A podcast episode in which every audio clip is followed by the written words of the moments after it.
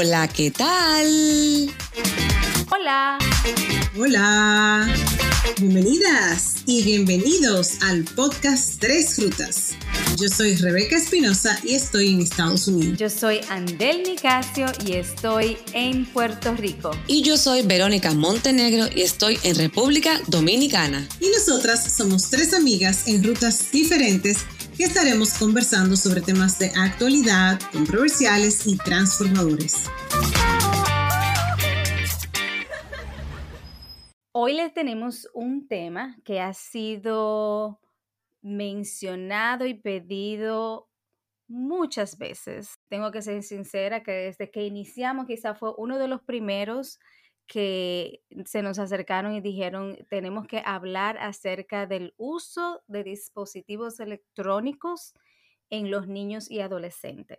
Y realmente fue presentado a nosotros como, como algo preocupante y con la idea de poder compartir algunas recomendaciones y realmente qué hacer ante, ante, la situación, porque obviamente los dispositivos electrónicos están aquí para quedarse, están aquí para aportar y dar bastante beneficio a la sociedad y a cada uno de nosotros individualmente, pero todo en exceso y dependiendo de las edades tiene sus consecuencias. Y en el caso de los niños y las niñas y los adolescentes, hay situaciones que realmente son preocupantes. Así que con eso iniciamos. Chicas, ¿cómo están? Hola, Andel, ¿todo bien? Con expectativas sobre este tema que creo que me vendría muy bien. como madre de adolescente, como la audiencia sabe, sí. Exacto, exacto. Ay, sí, la verdad que es un tema eh, con tantas expectativas, tan conversado. También eh, creo que vamos a crecer aquí todos, tanto la audiencia que nos solicitó este tema como nosotras tres que estuvimos leyendo sobre él. Y mira, voy a empezar con una pregunta, a ver qué, como dice, para, para ver cómo, está el ambiente. Entre los niños de, vamos a suponer, de 8 a 12 años de edad, ¿cuánto tiempo ustedes creen que le dedican? Le voy a dar un multiple choice para ver si, si entran una hora, tres horas, cinco horas. Eso es el tiempo que debería dedicarle o el tiempo en que, le dedican. Cinco horas. Verónica, tengo que decirte que diste, diste en el clavo. De acuerdo con la Academia Americana de Psiquiatría de Niños y Adolescentes, ellos estiman que el promedio de uso de dispositivos electrónicos entre niños de 8 a 12 años es de 4 a 6 horas diarias que yo me lo encuentro demasiado. Eso es mucho. Ay, sí. Y eso es promedio, o sea que están aquellos que están muy por encima de ese número de horas. Y obviamente aquellos que están, que tienen muy poco. Exacto. Eso es promedio. Ok, ahora el que le compete a ustedes dos, ¿cuántas horas ustedes ah. creen que promedio los adolescentes utilizan los dispositivos electrónicos? Tres, 5, 7, 9 y 12. Mira, si vamos al proceso de, eliminación, ¿verdad? Exacto. Los chiquiticos tenían tantas, yo diría que estos son 7, de 7 a 8 horas más o menos. Sí, yo, yo, yo opino entre 7 y 9 horas los adolescentes, aunque tú no diste esa opción de 9, pero bueno. Pues son 9 horas promedio, así que ambas acertaron como madres de adolescentes. Y de nuevo, están aquellos que duran más. Yo estoy segura que de noche hay muchos adolescentes eh, utilizando ya sea el teléfono, la tableta, su computadora con, con los juegos, em, eh, video games. O sea que bastante. Yo, yo quiero que, sí, Exacto. Yo creo que eh, eh, cuando abordemos esto, lo hagamos desde un punto de vista sin juicio, que se me quedó eso, de uno de nuestros episodios pasados. Sin juicio. No obstante, una anécdota, eh, ahora que tú planteas eso, Andel, de los chicos que se quedan largas horas en la noche, yo fui profesora de chicos de entre 10 a 13 años.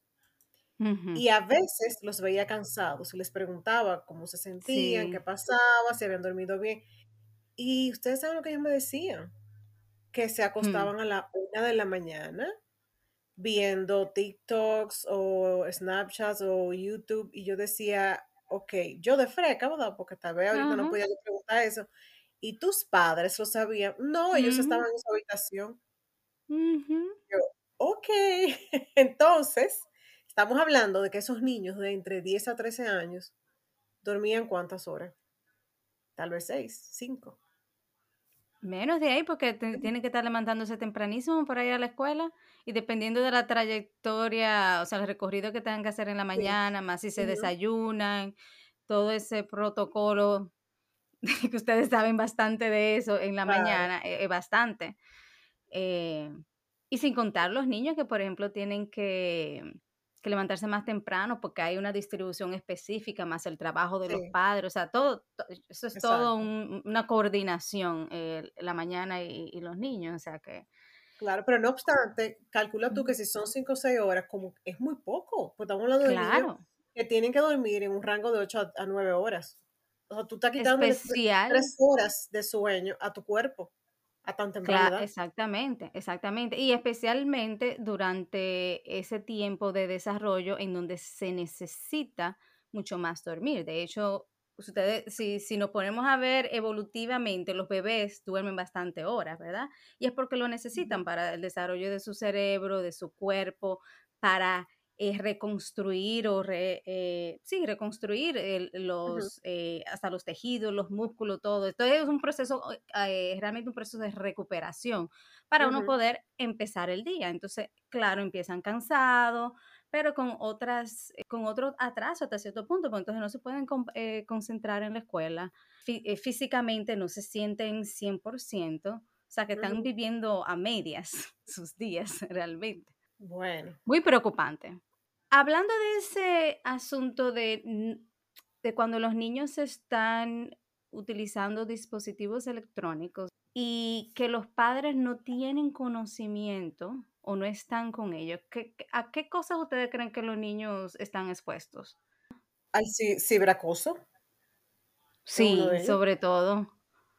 Que está incrementando cada vez más. Bueno, dije ciberacoso, pero también se conoce como acoso cibernético. Exacto. También, también están expuestos a lo que es el sexteo. Sí.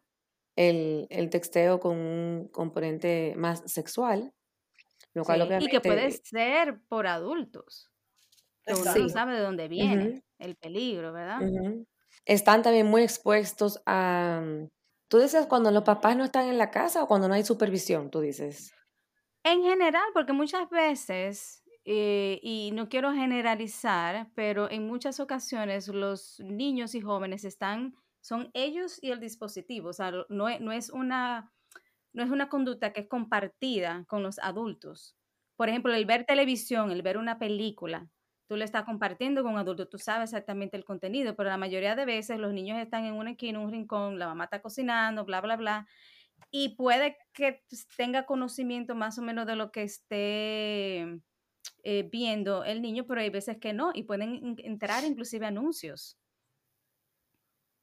Sí, así es. Sabes que, con lo que tú comentas también, eh, ellos, eh, lo que es más preocupante es, yo que soy madre de dos adolescentes y he pasado por todo ese proceso y he vivido en carne propia muchas situaciones incómodas, Tú sabes que hay, hay una cosa que se da mucho, que uno no se va enterando y se entera cuando ya está e, en, el medio, que es que hacen unos subgrupos.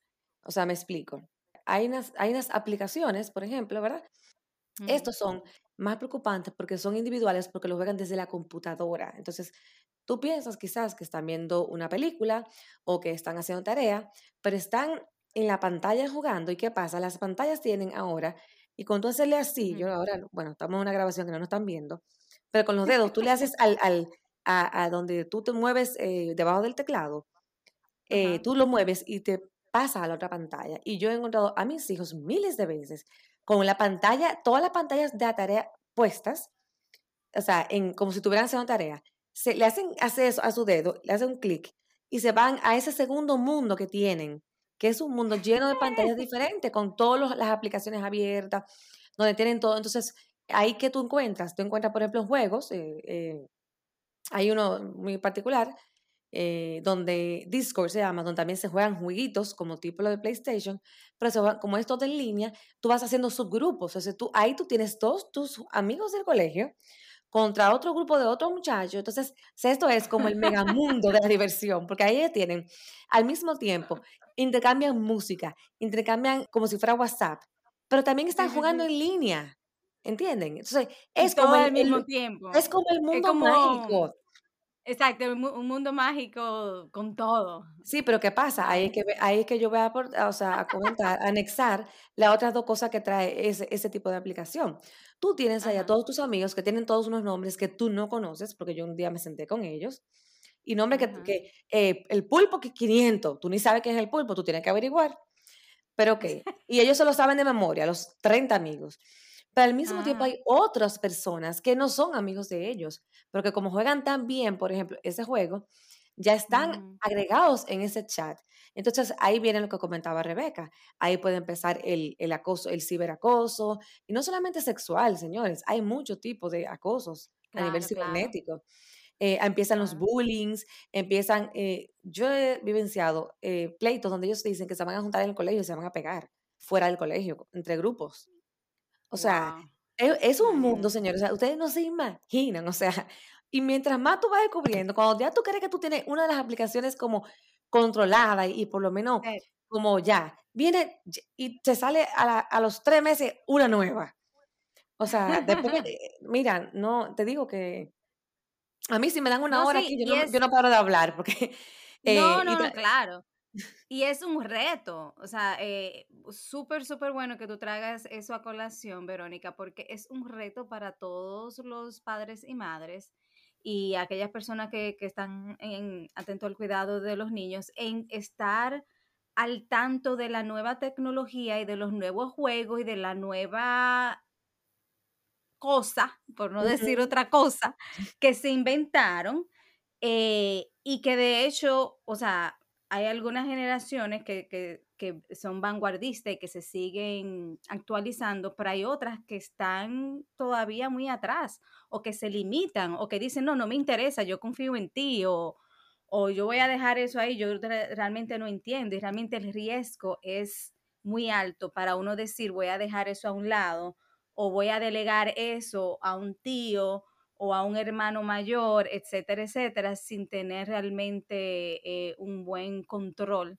de la información que le está llegando a, esos jóvenes. Sí, y déjame decirte eh, que es muy, eh, es un tema muy apasionante y yo creo que al final, después que uno lee y busca y busca como,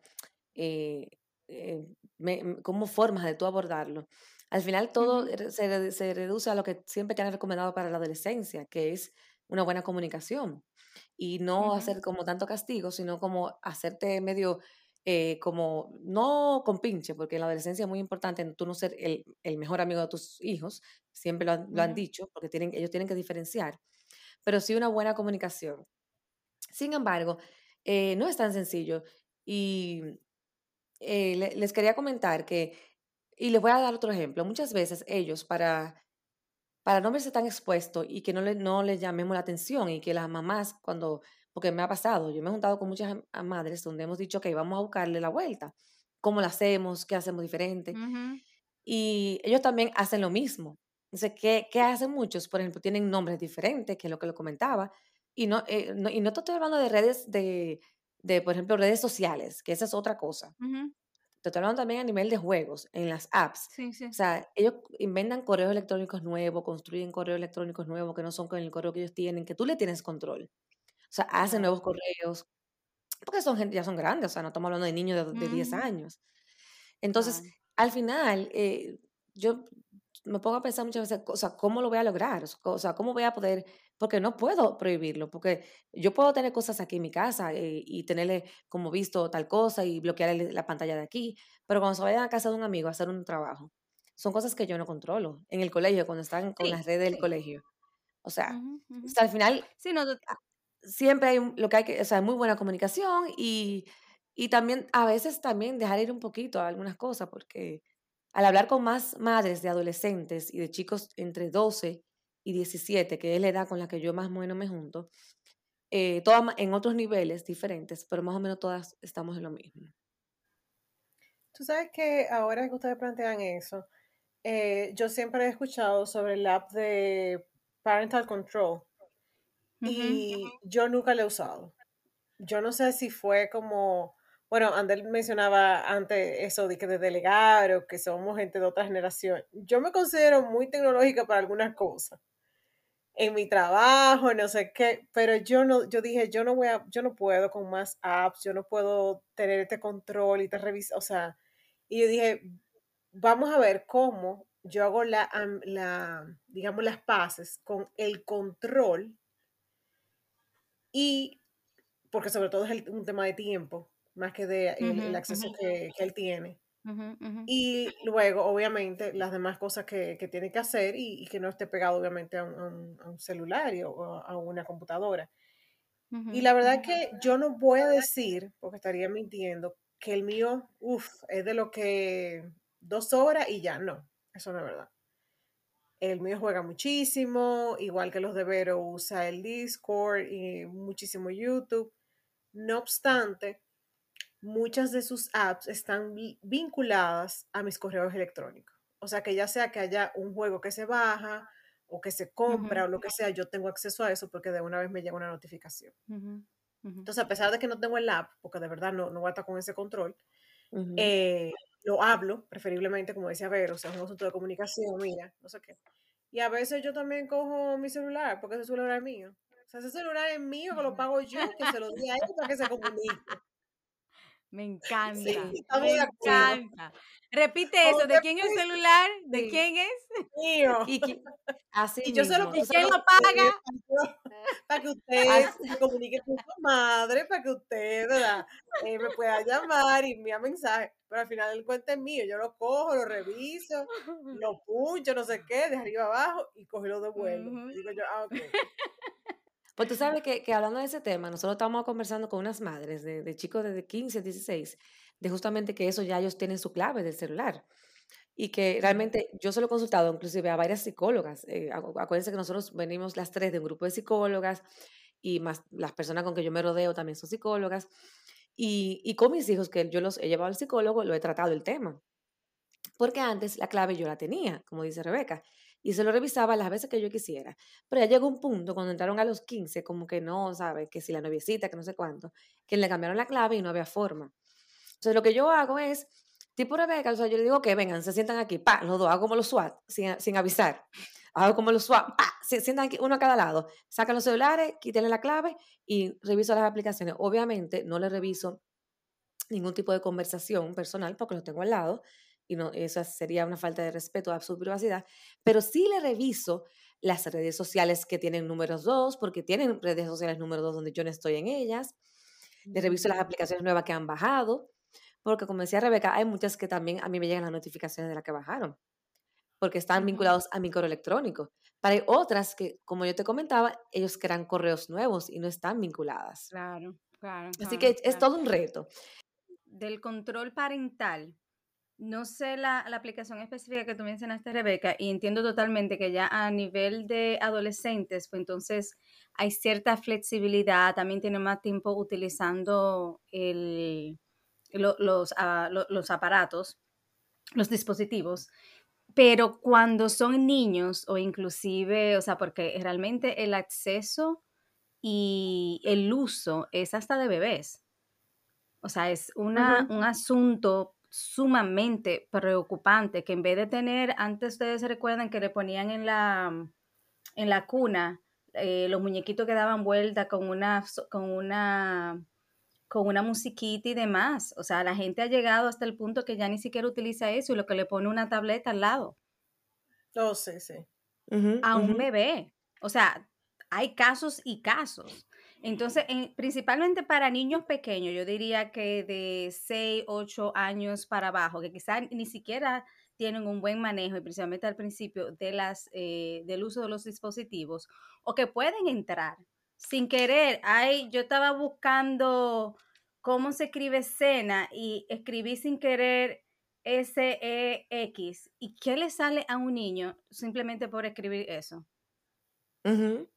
Si tienes el parental control, si tienes el parental control en las tabletas, en el teléfono que son técnicamente de nosotros, pero de ellos, etcétera, etcétera, eso prohíbe el acceso a ese tipo de cosas que ellos, que muchas veces lo hacen sin querer, pero que al uno no estar atento constantemente, entonces está ese riesgo. Solamente ah, no, pero, totalmente de acuerdo contigo. O sea, el, el parenting control eh, es muy necesario hasta los, yo diría, 10, 12 años. O sea, en esa edad inclusive recomiendan que cuando tú eres, cuando son chiquititos, entre 2 y 5, porque se supone que un menor de 2 no, le vas a dar una tableta a tu hijo, lo que suponen es, es que tú te sientes con ellos en el momento que tú le das, que además que debe, debe ser mucho menos que una hora, eso decían las recomendaciones que estuvimos leyendo, pero además que tú te sientes con ellos, entonces ahí mismo tú dices, bueno, para tú sentarte con una pantalla a mirar a, uno de los muñequitos que a ti no te interesan, mejor tú te pones a hacer un rompecabezas de, de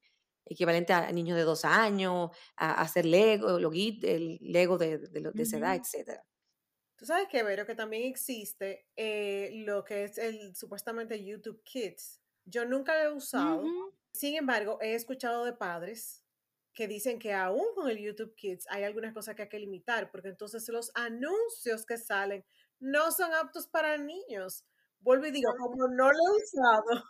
Qué detalle. Exacto pero es una queja que escuché recientemente y también como que eh, es, un bombillo, tú sabes, que se prende, porque tú dices, entonces, ¿cómo es, el, ¿cómo es el tema? O sea, si se supone que tú estás usando esto como una opción para mantener a tu hijo, entre comillas, lo más alejado posible de, cierta, de ciertos temas, eh, por la edad que Mira eso, me sorprende, no, no sabía eso.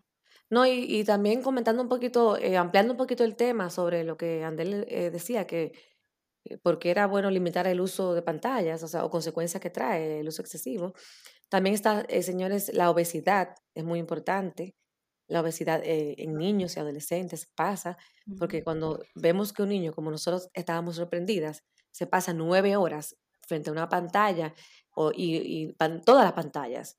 O sea, no, no, o sea, ya sabemos que obviamente va a surgir, hay mucha tendencia a la obesidad.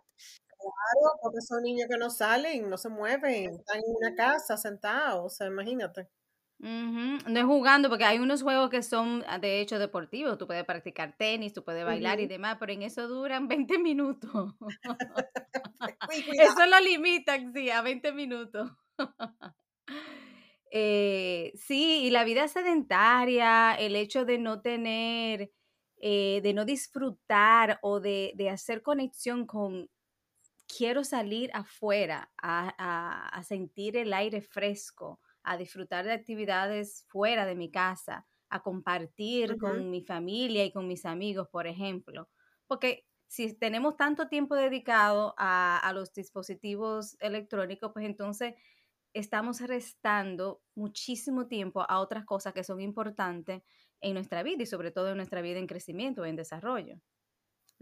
Ah, pero acuérdate, Andel, que también lo mencionamos en un episodio anterior, que el tipo de relaciones que los adolescentes tienen ahora es por un dispositivo. Porque yo, ah, como, decía, ver ahorita, el, yo un día escucho al, hijo mío hablando, digo yo, ¿quiénes están ahí en la llamada? Me menciona tres nombres que conozco, uno que no. ¿Y ese de dónde es? No, que es amigo de fulano. ¿Y tú lo conoces personalmente? No. O sea, ese es el tipo de interacción que hay. O sea, el muchacho entró al grupo, porque es, conoce a otro, pero entre ellos no se conocen. Tú sabes, entonces es el tipo de interacción que hay ahora. Yo, puntualizar con lo que ustedes, con lo que Vero planteado de la obesidad y tú también, Andel, de la poca actividad, algo que a mí me ha funcionado como madre es que dije no es negociable el no practicar un deporte aquí. buenísimo. Y desde hace un tiempo aquí los deportes, para que las, personas se hagan una idea, son como por temporadas. Obviamente por el tema del frío, no sé qué, algunos son eh, eh, al, aire libre, otros no. Pero cada temporada, al menos tres al año, y eso no es negociable, señores. O sea, ya terminamos natación, llamamos para tenis. Y aunque yo tenga que estar con un corre-corre como madre, yo prefiero ese corre-corre para que no esté precisamente pegado esas dos horas a una pantalla. Claro, totalmente. Así es. Y mira qué bueno eh, que has dado como un poquito también de luz a la audiencia. Eh, tú, que eres un ejemplo de que vives en un, en, un país donde hay muchas estaciones, eso no, no limita el que hagan ejercicios. Yo que estoy en el Caribe, los míos siempre tienen el mismo deporte el año entero. Totalmente, totalmente. Mira, otra consecuencia que realmente es bien importante eh, y preocupante es el hecho de los problemas emocionales que puede causar. Porque es que ahora hay una dependencia a si me llegó un like o no. Oh, o a los comentarios que recibí, o, o que el universo permita que se haga un post y que nadie, nadie dijo nada, que nadie lo comentó. Y la ansiedad de hacer el post antes de. Ah, sí, exacto. ¿Ustedes creen que eso se da más en chicas que en chicos? Como esa dependencia en cuanto a las redes sociales, porque yo siento, no sé, Vero, eh, tu experiencia con, con, varones, pero por ejemplo, en, el, en mi caso, el mío tiene ese, ese Instagram para ver eh, recetas altas en proteínas, porque él tiene eso, ¿verdad? Y, ¿verdad? Una mejor alimentación, lo cual lo veo bien, ¿verdad? Y también para ver fisioculturistas. ah, pero está bien todos los, reels que él le sale. pero no funciona nada. Entonces me pregunto si realmente en ese sentido, es un, no quiero caer en, cometer un error aquí, pero no sé si, si estaría más, más cementado ese tema. Porque vuelvo y digo, soy profesora de chicas y esas chicas sí constantemente están subiendo cosas a Snapchat, eh, a Instagram y yo las escucho. Entonces, Yo, yo también estoy de acuerdo contigo. Yo creo que sí, que tiene mucho más eh, relevancia una, una, respuesta de parte de eh, en, las chicas que en los chicos. Sin embargo, los chicos también lo hacen, pero lo hacen más en base al, su cuerpo, al gimnasio, a cosas como eh, o sus intereses, con las amistades. Y mientras que tú ves en las chicas muchos selfies, los selfies, tú ves muy pocos selfies de los varones, tú sabes, generalmente los varones suben cosas, eso, de sus, de sus intereses y un grupito de amigos. Sí, no, y definitivamente eh, es más eh, relevante en, las chicas o en las, en, las jóvenes, eh, pero sí también está creciendo esta tendencia de una preocupación en los varones, entonces de, su físico, de, porque todo es la comparación a lo que ven, a lo que se, como dicen, la, la vida ideal. Como dicen, hay algunos de ellos anuncios que ponen, mira, e, este fue lo que salió en Instagram, pero esta es la realidad. Hay algunos que son así, ok, eh, así, este es el chat, eh, la foto, pero realmente eh, para llegar ahí, esto fue lo que se hizo realmente. pero también es jocoso, pero muy sí, real. Sí, sí, pero muy reales. Y es bueno que se presente esa parte. También en la, yo sé que las, los actores y actrices de Hollywood también están haciendo un mejor trabajo ahora de presentarse ellos mismos de una forma más natural, eh, sin menos retoques y demás, por lo menos inclusive en su vida diaria, aunque no necesariamente todas las películas. Eh, pero también está la parte de los retos y, los retos que ahora se inventan directamente, o sea, tienen influencia en la conducta de, los jóvenes porque terminan haciéndolo y a veces los padres ni se enteran de que están eh, tratando esos retos o otras conductas quizá más riesgosas. Ahí se requiere mucho lo que eh, se puntualizaba al inicio, la comunicación. Porque ellos lo van a ver, van a tener acceso a eso. Lo importante es crearles a ellos la conciencia de que, ok, esto está en redes, estás expuesto a esto. ¿Cuándo puedes decir que no? A algo que tú entiendes que puede traerte una consecuencia. Porque yo diría que esos retos también existían en la época de uno. Lo que pasa es que, Sí, pero Mm. Yo creo que van avanzando, van avanzando totalmente, totalmente. Bueno, y siguiendo comentando algunas de las eh, consecuencias, simplemente para eh, resaltar esa parte, y que, y que la hemos dicho, que está el, el, el hecho de que afecte el rendimiento escolar, los problemas del sueño, leer menos libros, aunque obviamente ahora se lee mucho por tableta, pero el tomar un libro en la mano eh, realmente limita mucho a, los niños y a los jóvenes tener esa experiencia. Eh, y el famoso de uno perderse de lo que está pasando en otros lugares, porque asimismo como tenemos acceso a cosas que están pasando, por ejemplo, una fiesta, eh, o cosas que están pasando en otros países y no sentirse como que uno echar de menos cosas que no está experimentando en el momento. Rebeca, tú te sabes cuál es la palabrita de eso, tú la usas mucho. ¿Cómo es? El FOMO. El FOMO. yo siempre me recuerdo de ti cuando, porque yo no, que se sepa la audiencia, yo no me sabía esa, como que la había escuchado, pero no le había prestado atención.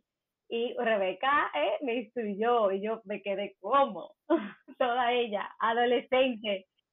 FOMO es F-O-M-O, que es el fear of missing out. Exacto. Que es el miedo a perderse de cosas que están pasando. Exacto. Ok, eh, otra de las consecuencias que puede traer es problemas de conducta, eh, ya que puede el, el, hecho de ver eh, tanto contenido violento en la televisión, en las pantallas, en, las, en los juegos, sobre todo, en los juegos de línea, puede hacer que los chicos ya sea que intenten hacer imitaciones de personajes de la pantalla o que se asusten, entonces eso obviamente va a traer problemas conductuales, ya sea de agresividad o de miedo o de ansiedad, lo cual eh, podemos ver que es muy delicado. Totalmente, totalmente. Ya yo entiendo por qué que yo soy tan dramática, porque que era viendo películas mexicanas y colombianas que y telenovelas. E, eso que Verónica acaba de decir es muy importante. Puede traer problemas conductuales el dramatismo generacional, consecuencias del dramatismo eh, generacional o, causas. estar eh, muchas horas en la pantalla viendo ya sea no solamente películas, novelas mexicanas. Novelas, novelas.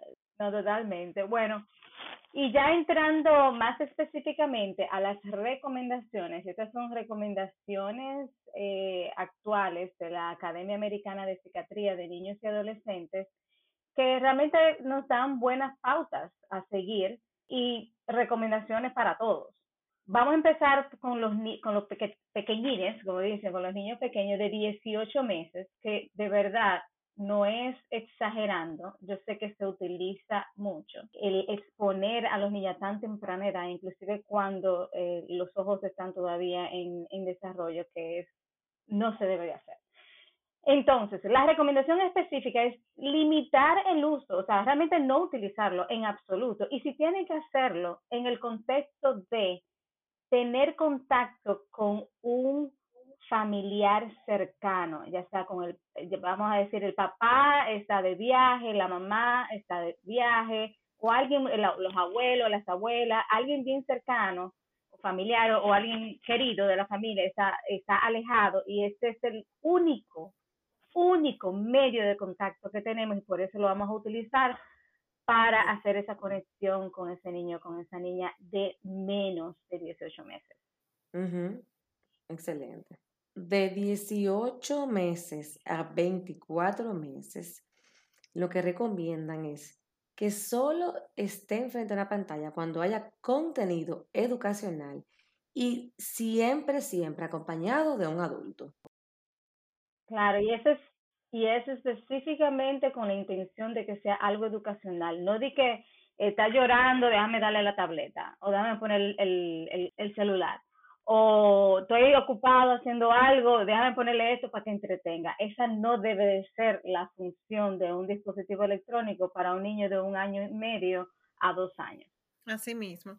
Otra recomendación es que de 2 a 5 años se limite el contenido no educacional a una hora los días de semana y a tres horas en los fines de semana. Yo veo esa recomendación muy buena. No obstante, yo diría que hasta tres horas es, digamos que más que suficiente si es contenido no educacional. Yo diría que ahí entró la flexibilidad. Y bueno, en cuanto a no educacional, es como, piénsenlo como tiempo libre, que son de juegos, que todavía muchos de esos juegos, y principalmente juegos diseñados para niños de, de esa edad, de 2 a 5, son, todavía tienen, eh, la mayoría tienen algún contenido educacional o de estimulación temprana o de algún tipo de aprendizaje.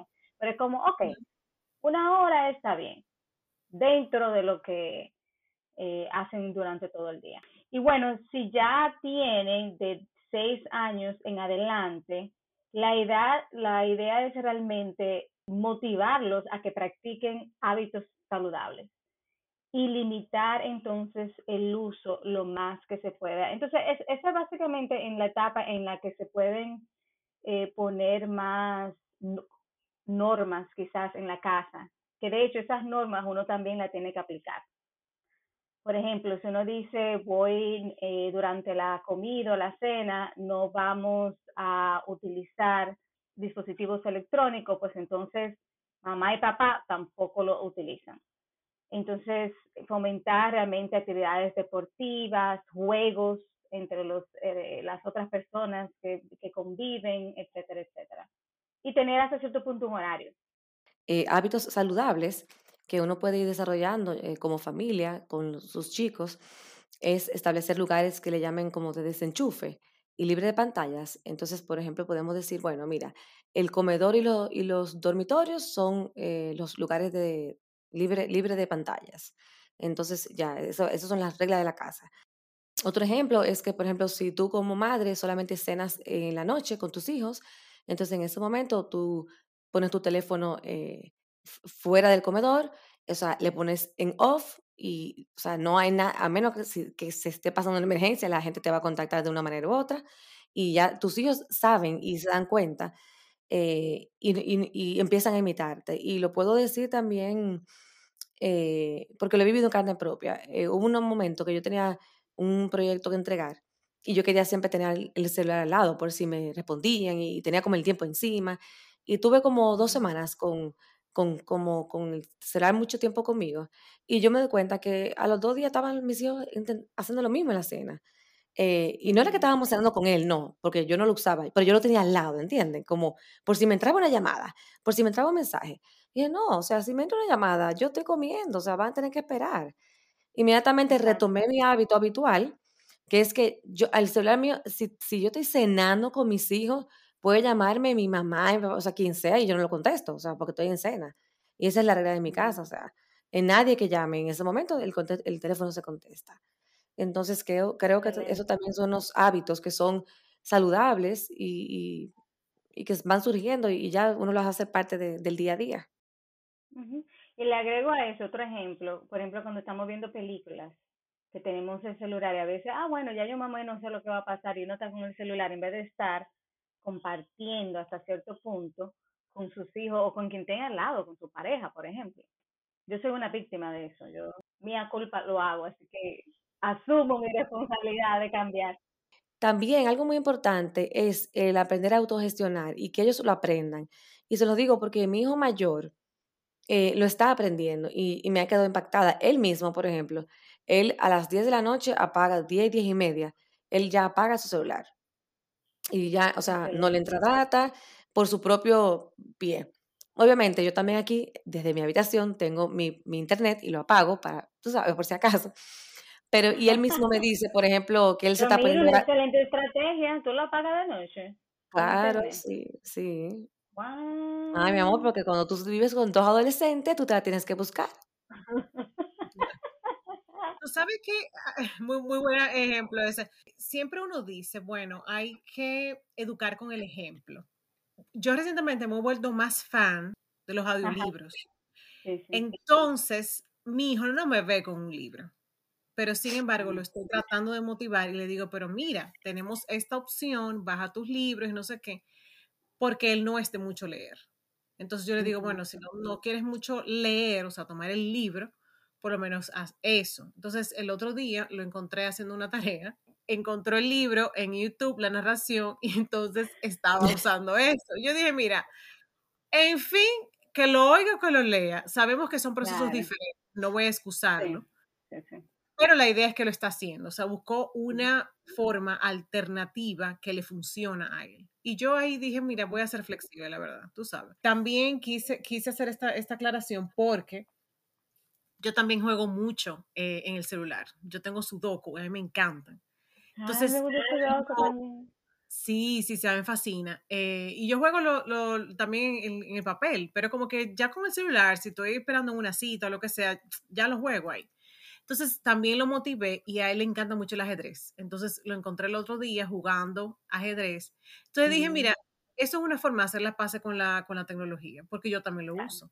Entonces lo uso para incentivar mi, mi, mente con el sudoku, pues lo usa también con algo que le gusta, que es el ajedrez y es algo estratégico. O sea que en ese sentido como que también trato de buscarle el balance a esa, esa, cantidad de horas que uno dura, tú sabes, en el celular. Pero eh, yo tengo que dar una recomendación aquí, pero esa recomendación yo me la voy a dar a mí y a la audiencia. ¿Cuál es esa? Que es apagar las pantallas y remover los dispositivos electrónicos de las habitaciones 30 o 60 minutos antes de la hora de dormir. Señores, yo duermo con mi celular al, lado de mí. O sea, me acuerda. Yo voy a tener que empezar a practicar eso. Y mi hijo también. Él lo apaga, lo apagamos. Pero dormimos con los dispositivos en las habitaciones. Sí, y bueno, en, términos de seguridad y de que si pasa algo en la noche o lo que sea, el celular quizás no es tan, pero hay eh, tan, tan ah, problemático. Muchas personas ven televisión, muchas personas están con sus tabletas, muchas personas están con la computadora inclusive en la cama. Eh, yo era una que no sé por qué tuve una temporada que a mí me encantaba ver películas en mi laptop y en la cama. Y yo, pero no sé dónde me salió eso. Ya ese, eh, no tengo ese hábito, pero la idea es principalmente de remover eh, cualquier dispositivo eh, o uso realmente de un dispositivo 30, de 30 a 60 minutos y con los niños asegurarse que, por ejemplo, de que no, te, que, no estén en uso. Con los niños sí se lo podría quitar, quizás es remover de la habitación y ponerlo en un sitio que si lo necesitan saben dónde está. Bueno, y para no que sea todo, o sea, como restrictivo, normas y demás, también resaltar todas las cosas positivas que realmente nos da la tecnología. La, tecnología vino para quedarse, vino para seguir avanzando, vino para seguir dándonos oportunidades que quizás ni siquiera podemos imaginar ahora mismo, pero que otras generaciones van a poder disfrutarla eh, y vivenciarla y crearla, porque de hecho hay muchos oh, jóvenes que están emprendiendo actualmente eh, con la tecnología. Eh, y dentro de esas muchísimas ventajas, que solamente voy a mencionar algunas de ellas, es aprender, por ejemplo, otro idioma. ¿Cuántos idiomas, por ejemplo? Hay inclusive jóvenes ahora que entran en el mundo de aprender coreano o, otras lenguas. Con los animes.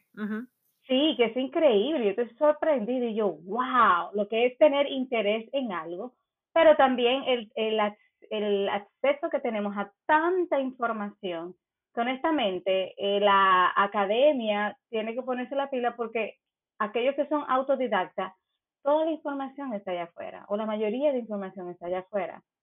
O sea que podemos visitar museos, eh, conocer otras personas de otra cultura, estás cocinar con ellos, o sea, un video call, eso está en una montaña allá arriba en el Himalaya, yo estoy aquí, estamos compartiendo como si nada. O sea que todo eso también es bueno que los niños y los jóvenes estén expuestos y que sepan todas las oportunidades que tienen también ahí. Y ya para finalizar, con respecto a los consejos y el uso saludable de los dispositivos eh, en la familia, Sería bueno conversar con los chicos, eh, los niños, adolescentes, sobre lo que es la ciudadanía y seguridad en línea. Esto es un tema que incluye eh, cómo tratar con respeto a, los demás que están en línea, cómo evitar el acoso cibernético eh, y el sexting, lo habíamos mencionado, y cómo cuidarse de cualquier solicitud que les llegue, que puede estar eh, enmascarada en otro tipo de, perfil. Y también ayudarlos a que salvaguarden siempre su privacidad. Entonces, eh, si se les habla también del buen uso, eh, es importante porque ellos también aprenden a que no es vamos a prohibir el uso, no, no, al contrario. Quieres tener redes adecuadas para tu edad, pero vamos a conocer de, estos programas de, de ciberseguridad. Esperando que les sean útiles estos consejos. Exactamente. Bye. Chao, hasta la próxima. Ya que descargaste este episodio, te invitamos a compartirlo. Estamos en todas las plataformas digitales. En Instagram nos encuentras como arroba tres rutas podcast y nos puedes escribir al correo electrónico tresrutas.podcast arroba gmail.com. Te esperamos en nuestra próxima ruta.